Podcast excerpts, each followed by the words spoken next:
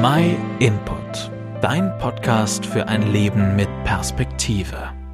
Meine Kinder lieben Jenga und ich übrigens auch. Es ist das Spiel, bei dem man allem wieder Uhren Kletzel ausziehen muss und nachher wieder oben drauflegt.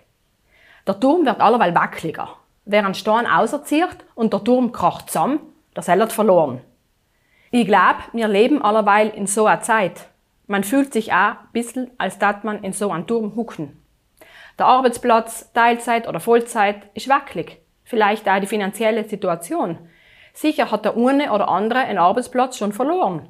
Und auch die Gesundheit. Habe ich mich umgesteckt oder nicht? Werde ich krank oder nicht?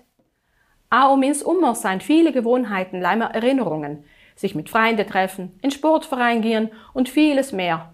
Und wir fragen uns, auf was können wir wirklich noch bauen? So ein Jenga-Turm ist am meisten Gefahr, wenn die untersten Steine entfernt werden, die Basis fehlt.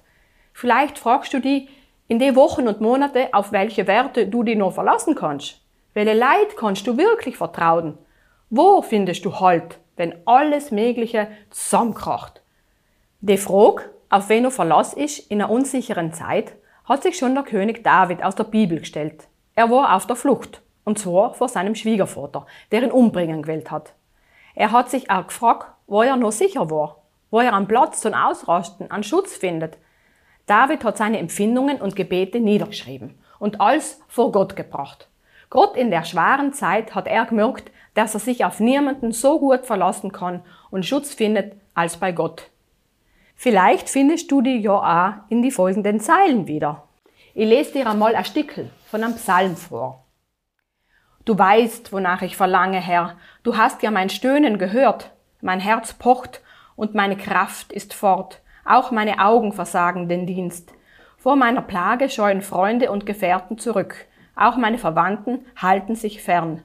Meine Feinde stellen mir tödliche Fallen, suchen mein Unglück und verleumden mich. Intrigen spinnen sie den ganzen Tag.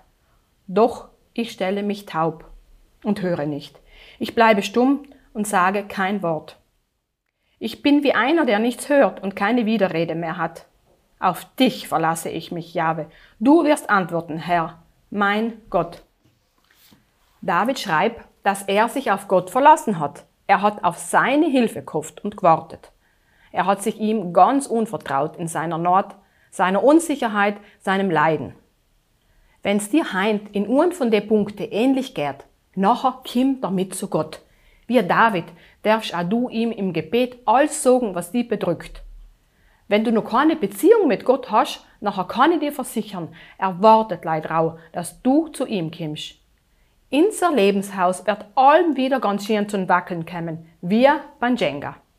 Aber oft einmal fangen wir erst zusammen an, über Gott nachzudenken und uns nach ihm zu sehnen.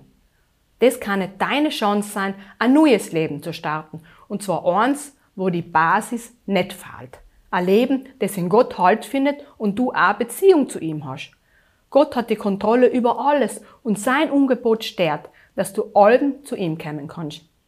Wenn du zu denen noch Fragen hast oder gern gratis eine Bibel haben möchtest, nachher schreib uns einfach. Wir helfen dir gern weiter.